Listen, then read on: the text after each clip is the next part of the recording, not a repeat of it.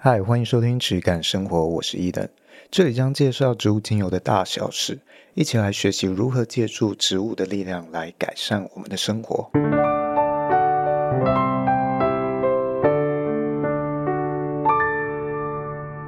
欢迎收听今天的质感生活，我是伊登，我是轩。那今天我们要来聊一下，为什么市场上会常常出现你从来没有听过的精油？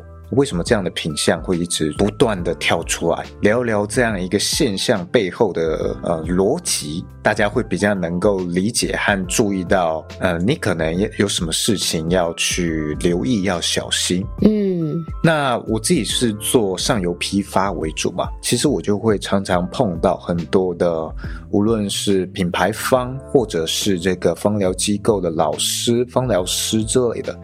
呃，很多人会有一个倾向，就是他想要卖少见的精油，他不想要卖太常见的。这可能是因为有些人不想要被别人比较。例如，我们今天做纯精油，很容易会被呃，如果你卖薰衣草啊、卖茶树这些，很容易会被其他人比较。那市场上有非常多啊，品质很差，然后卖的很便宜的嘛。嗯。那如果这种情况下你也卖了，但是你品质很好，价格很高，你可能就要去处理非常多的这种别人的竞价或者是询问之一。有时候这个可能是非常消耗的一件事情。那也许有一些人就不想要太多这样子的来来回回。那他就想说，那那我宁可卖一个大家没有听过的东西，这样的情况下，市场上可能就只有我有，你也比较不会去比较，你可能更能专注在，诶，我这一支植物它的表现和气味，可能更单纯一点。所以现在很多人他是有这样一个倾向，这样的状况呢，会有非常多衍生的一些细节，大家需要去留意。我们可以先思考一下，这些精油、这些新品项，你没有听过的精油，它是从哪里来的？往往是这些品牌，或者是。老师、教学机构的老师或写书的这一些芳疗师，啊，他们去推崇了一支商品，他们找到了这支商品之后，他们开始去推崇这支商品或这个植物产出的精油。那是什么样的因缘际会，会让他们这样子去推崇这样一个品种呢？我们就可以来从上游端去了解。例如，我自己在进口的时候，有时候会遇到这个厂商是我很熟悉的，我知道它的品质很好。那每个国家当然都有它各自一些独特的品相，当地的特有种。有时候我会要到这些样品，那这个样品我觉得，诶，它的表现很有趣，但是台湾它没有什么资料，它甚至。很多的情况下，台湾是没有一个中文翻译的名称的。那这种情况下呢，我作为进口商，如果我想要进这一支商品，首先我要做的事情就是。我要为它取一个中文的名称，这件事情其实我们之前有聊到蛮多次的，就是这个中文名称的译名其实不是一个非常严谨的过程，嗯，而是这个进口商当他进来之后，没有人翻译过的话，他势必要去翻译一个自己为他去命名的一个名字，嗯，因为全世界的植物那么那么的多，当然不是每一种都有中文名称，所以这个。中文译名大家不用太去追究，而且甚至是一个品种，它有可能有非常多的厂商曾经去翻译过啊，所以它可能会有非常多不一样的名称，这个都很常见。那再拉回来，当我知道这个厂商它的商品很好，它的品质很好的时候，诶，有时候我会遇到一些蛮有趣的品相，我觉得很有特色，我会想要。也有一点这种收藏欲望吧，因为像我跟我爸其实也都是这种有收集癖，就是喜欢觉得有趣的东西，我会想要收集起来。像是什么？像是这个 Unibore 有一个品相叫做秦椒哦。Oh. 那他给我的这这个学名呢，他翻译就是翻，我查到的资料就是有人翻过叫做秦椒。嗯。我也没有办法肯定它到底是不是花椒，然后它却误译了一个秦椒的学名呢，还是如何？那它总之我会把它当成是一个花椒的亲戚。那表现也非常像。我在这个疗效啊、效用上，我也会去参考哦，花椒之类在传统上，例如中医上啊，它的一些应用。然后当到了这个精油的时候，我再去对照我实际的感受，它还是不是当初这些草药里面记载的？因为当你的形态改变，它的药这个效用啊，常常也会改变。那另外还有一个可以去参考，就是当地对于这一些。这些原料、这些植物，它们的应用方式，通常他们也会有当地的文化，嗯，去运用在当地的一些传统医学啊或药草学里面。嗯，你说的这一支，我就有买，然后 我非常喜欢，因为我们家四川人嘛，所以 我非常喜欢它那个气味表现，然后时不时就会打开来闻一下，时不时就会打开来闻一下，然后闻完之后肚子就会特别饿。哦，对，因为它闻起来就是花椒，会有一点那种辛香、辛香料的感觉，对，会有花椒的感觉，但是你又不会觉得那个是，嗯，你吃或者是你吃麻辣锅的味道染到身上，那个差异很大。嗯嗯，而且甚至那个气味，我是觉得有点甜美的，我觉得是蛮有趣的一个气味。嗯，那当然我们就会参考很多，无论是像哎当地的文化，说哎他们会拿这些。原料这一种辛香料，作为他们肠胃调理的一些食疗哦，类似这样的一个方式，对，也可以去参考啊。中医它是怎么样去运用这样一个东西？嗯，那我们再去介绍。这支精油效用的时候，诶，也许我们尝试了去比较，说，诶，确实也有有这样方面的一个效用，那我们会把它记录在这一支精油的介绍里面。哦，这个是其中一种我们去介绍这个精油的，啊、啊，使用方式或者个性价值的一个来源之一。那还有另外一种是，我们也许会用成分去推论。啊，有一些成分分析派的人嘛，他可能就会看说，哎，你可不可以提供给我成分分析的报告，让我去了解这支植物的化合物组成，天然化合物的组成。那这一方面就变得比较单纯。他会看说，OK，你这个五十 percent 有什么什么的成分哦，那我去看说这个成分它主要是针对什么样的效用。我在介绍这支精油的时候，其实就会拿这个，因为它的主要成分是这个效用嘛，我就直接拿这个效用去延伸说，那这个精油也许有这样的效用，这样子去推论。那像是第二个成分，也许有三十 percent，这个成分有什么样的效用，我也通通会记录成 OK。这个植物，这个青椒，它也可能会有这些这些的效用。那其实就是你的几个主要成分占比高的化合物，它里面有什么效用，它就通通都记载起来，变成了秦椒介绍时候介绍它效用的一个方式。那当然，我们也一直去提到这样的方式，当然是非常不精准的。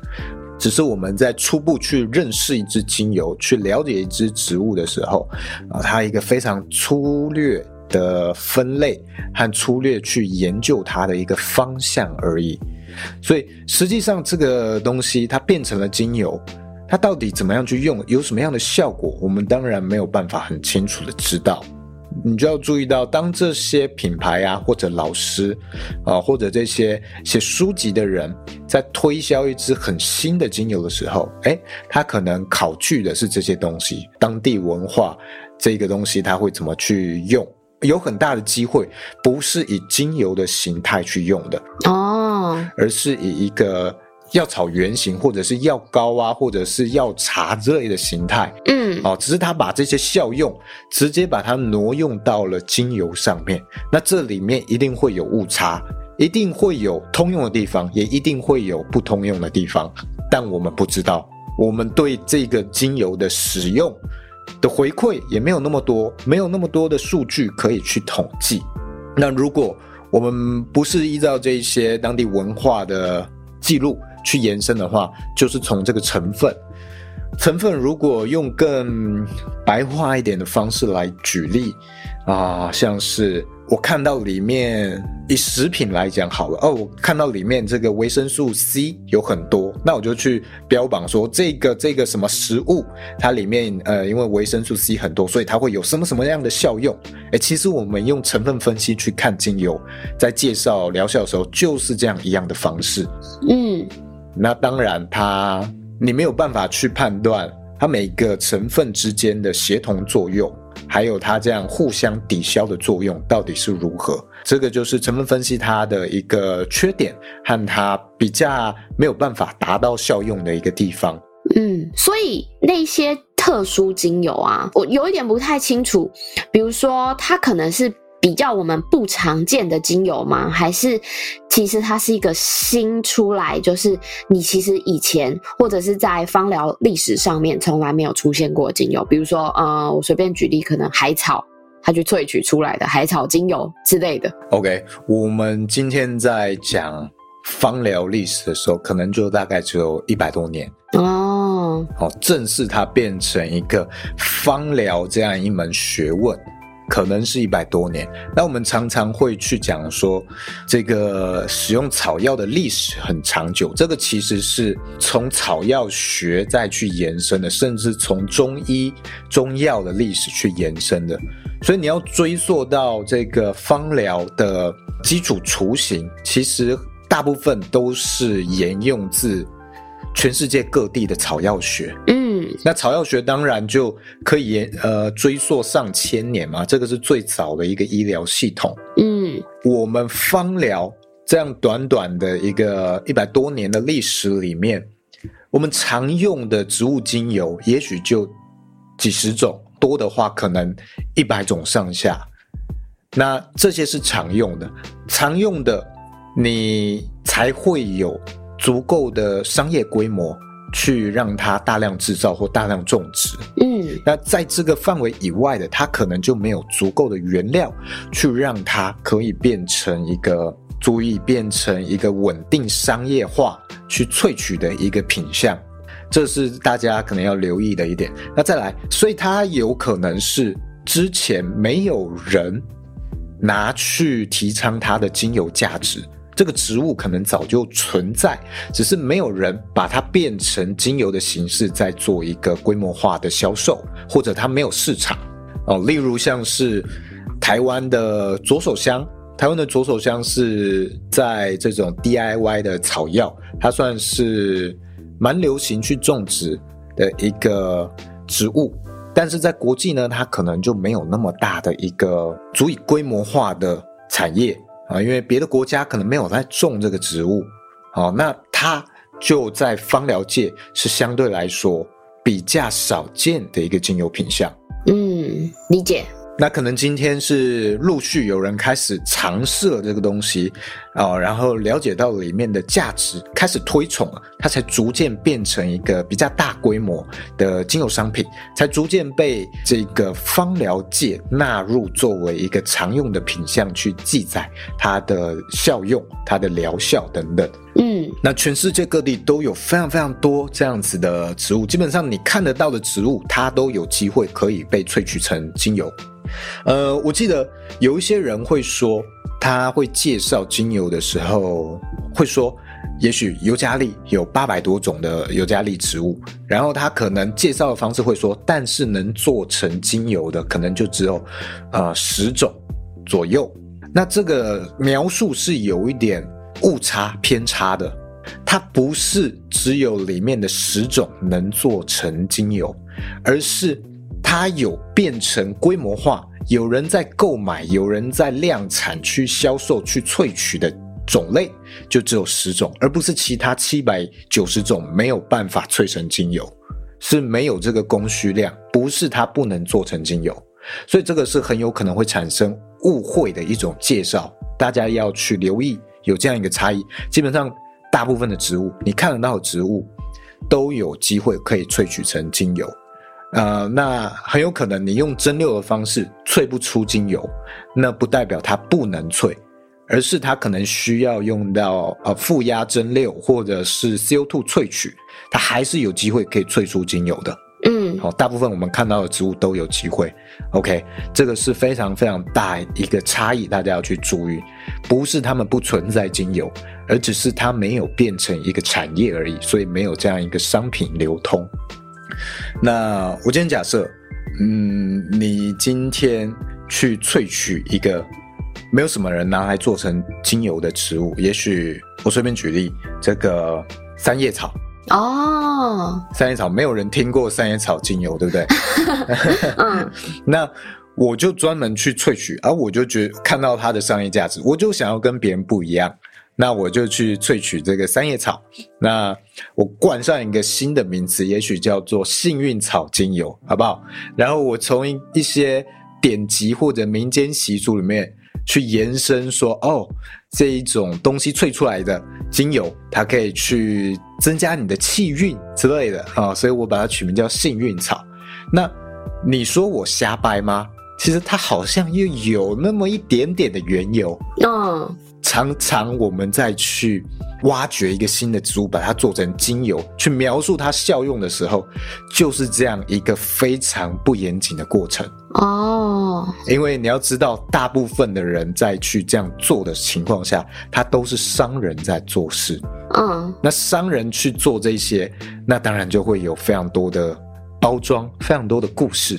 理解，这个是大家要理解到。那还有什么呢？假设我今天咖啡，我想要萃精油，有没有可能？我觉得是有可能的，有可能。对，因为它也有那个气味嘛，气味也很重，然后它也有油脂，所以你真的有人拿去把它蒸成精油，OK，它也可能会有一个咖啡精油这种东西。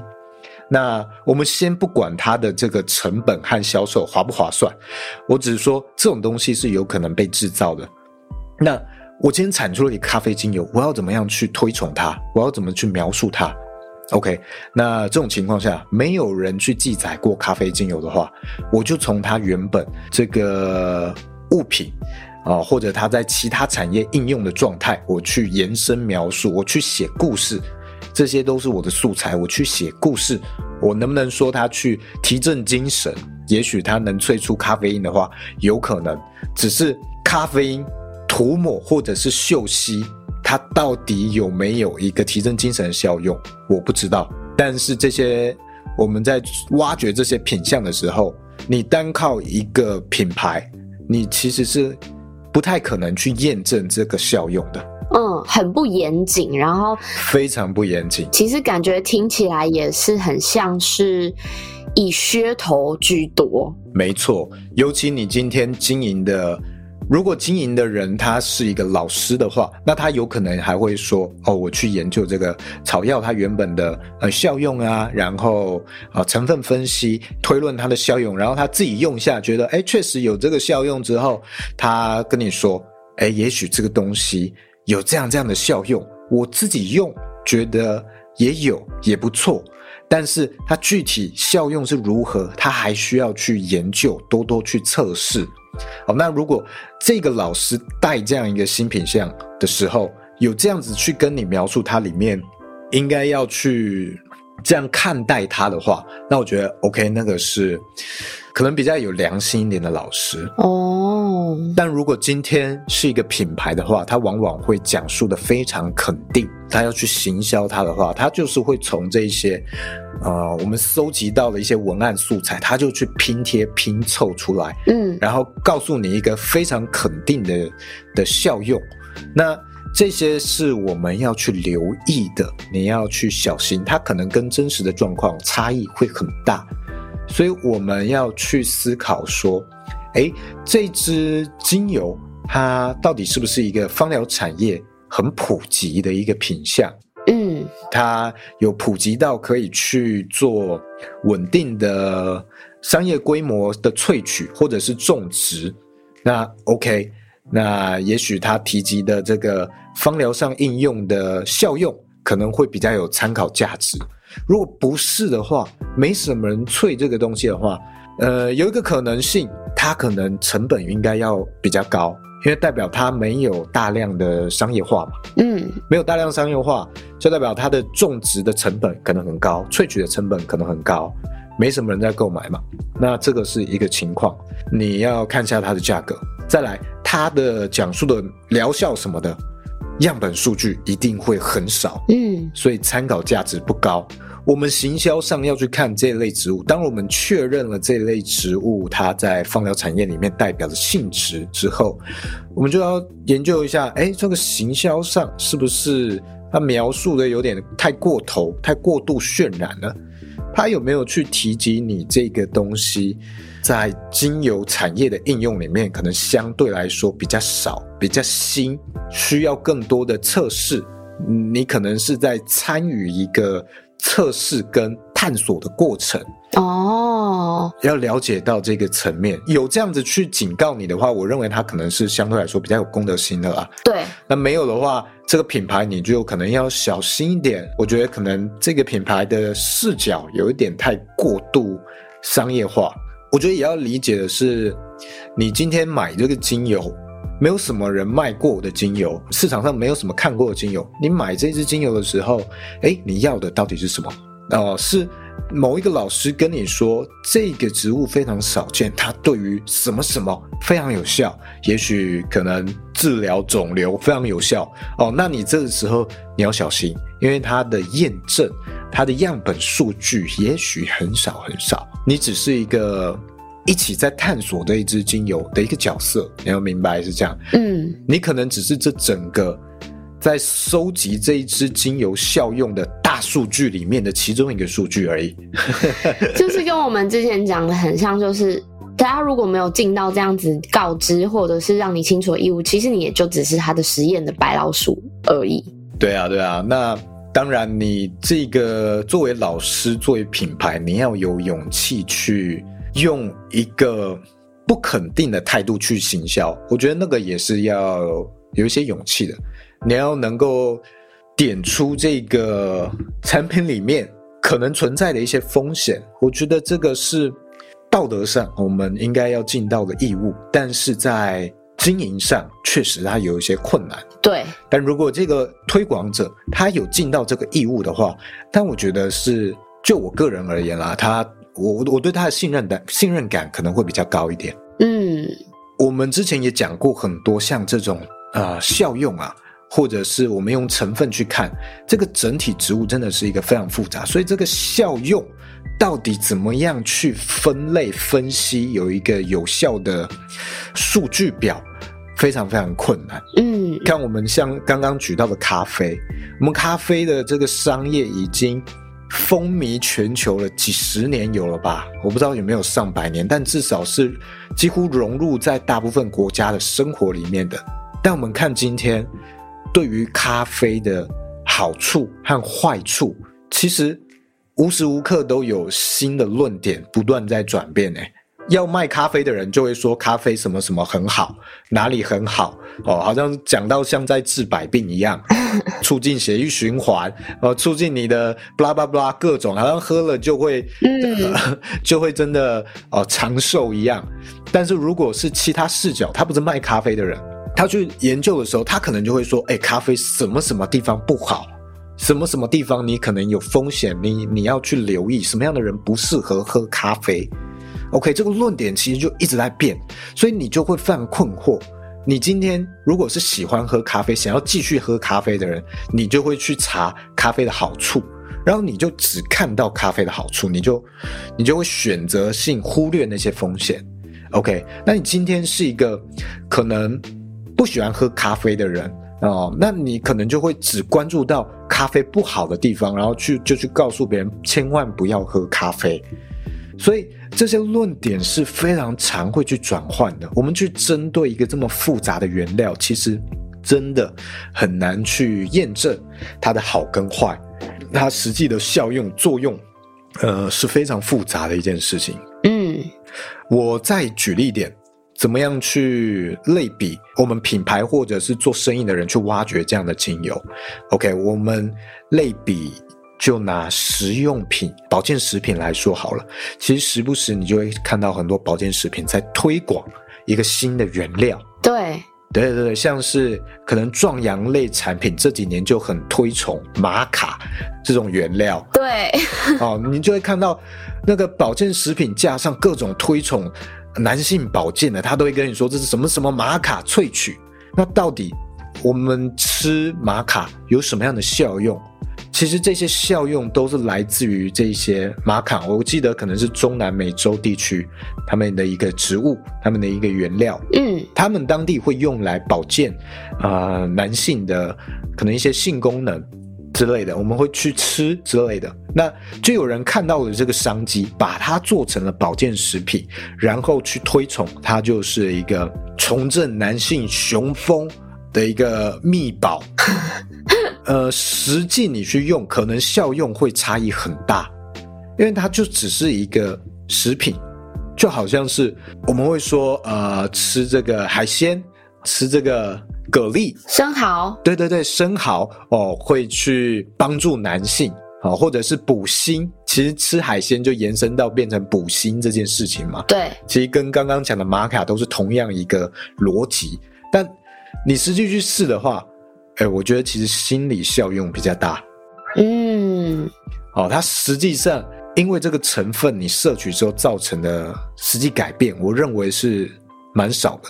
心理作用的价值可能会大于这些。所以其实这种东西，他们比较像是，就像你前面说，它可能是。当地，比如说中南美洲啊，或者是其他哪一个国家的一个可能是风俗民情、文化等等之类的，然后可能商人抓到了这样子的，他看到了这个东西，诶，他想说其他国家都不知道这件事情，那我来把它推广，然后把它拿出来，然后提取它里面的一些东西，但其实搞不好在当地，它只是一个家常必备。或者是家常食品等等之类的规模而已，但他们把它神奇化了，有点像这样吗？有点像造神的感觉哦。嗯，我认为他不会说完全没效，但是你要想，它在当地文化里面流传下来的食用方式或使用方式，绝对不会是把它萃成一个萃取液放在胶囊里面。你经过了这样子的转变，到底跟它原本也许是煮在菜肴里面，或者是磨成药粉，或煮成药汤去喝，那绝对是不一样的一件事情哦。那它的效用就有可能会失真哦，它的准度可能就会不太准。那我们今天讲到了这个，呃，像我们刚刚讲的秦椒，就会有这样的状况，因为我们记载的效用可能是中药。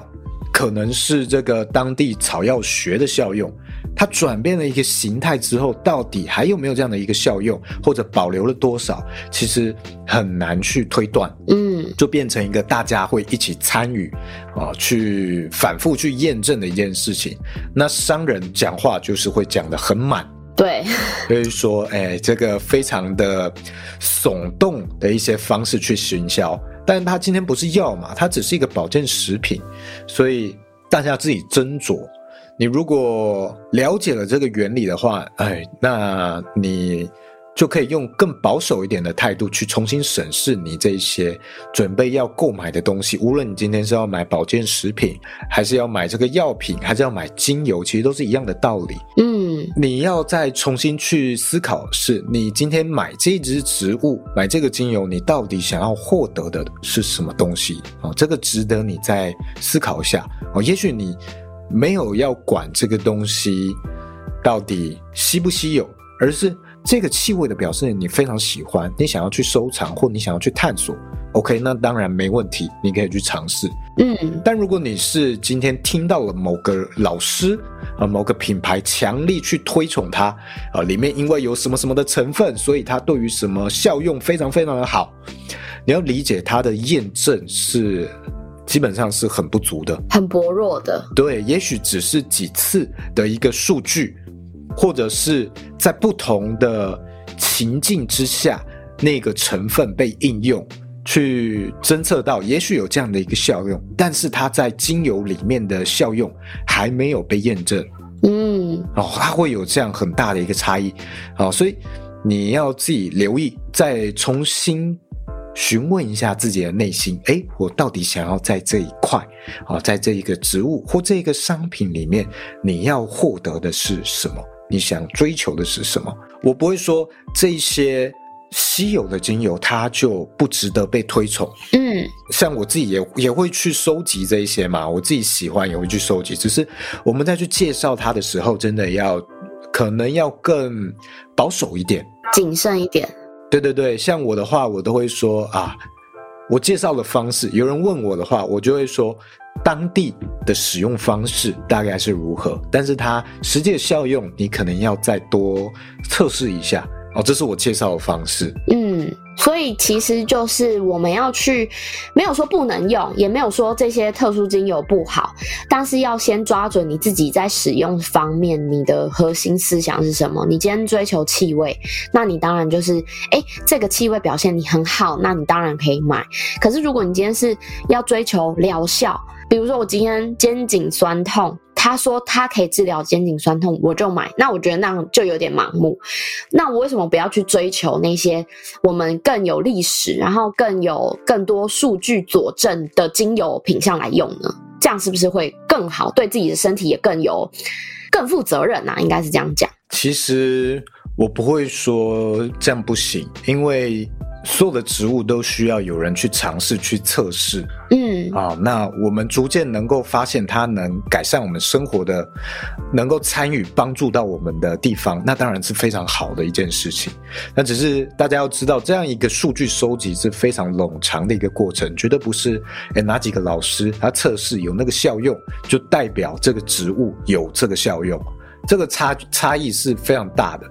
你看，像中药，它是累积了数千年的一个样本数据库。我会说，中药的效用是一种统计学，它是经过非常非常多大量的数据去统计出这个药材是针对什么样的状况下去使用。我们今天在用精油的时候，也很有可能是走一个统计学的方式去统计它的效用。至于今天。这样一个早期去推崇它效用的这种行销方式，到底是不是啊、呃、有害，也很难去评价。因为你看，当初我们在去推崇薰衣草的时候，也许就是某一个教授，他有一个故事说，哇，他在实验室被烫伤了，只是他手边有薰衣草，他赶快涂抹，哎，结果烫伤居然没事，没有起水泡。那薰衣草可以应用在烫伤这一块的故事。和他的行销就被推崇起来了。那也经过这些呃，接收到这个行销资讯，去尝试薰衣草的人，反复去验证它治疗烫伤有没有效这件事啊，反复验证之后，这个效用才逐渐被确立。这是一个非常长的过程，所以很难说到底怎样的方式算是正确。但回归到。我们刚刚讲的最后的结论就是，你要了解你自己到底想要获得的是什么。嗯，哦，我觉得只要抱持这个理念，那就会没有什么对错，没有什么行或不行之分。嗯，大概是这样了。那今天这一集大概就介绍到这里。如果大家有什么想听的内容，欢迎评论留言跟我们说。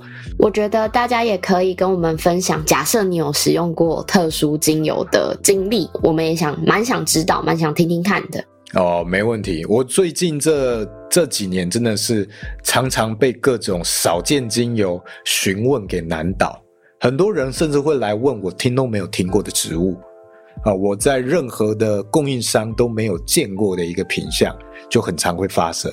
因为现在很多的这种零售品牌啊，国际品牌就喜欢做这些东西，但我觉得到底这些植物有没有足以到能够商业化去支撑这些国际品牌？我是很存疑的啦，这是大家要留意一点的。嗯，OK，那就欢迎大家来跟我们评论、留言、分享。那这集到这里，各位拜拜，拜拜，谢谢大家。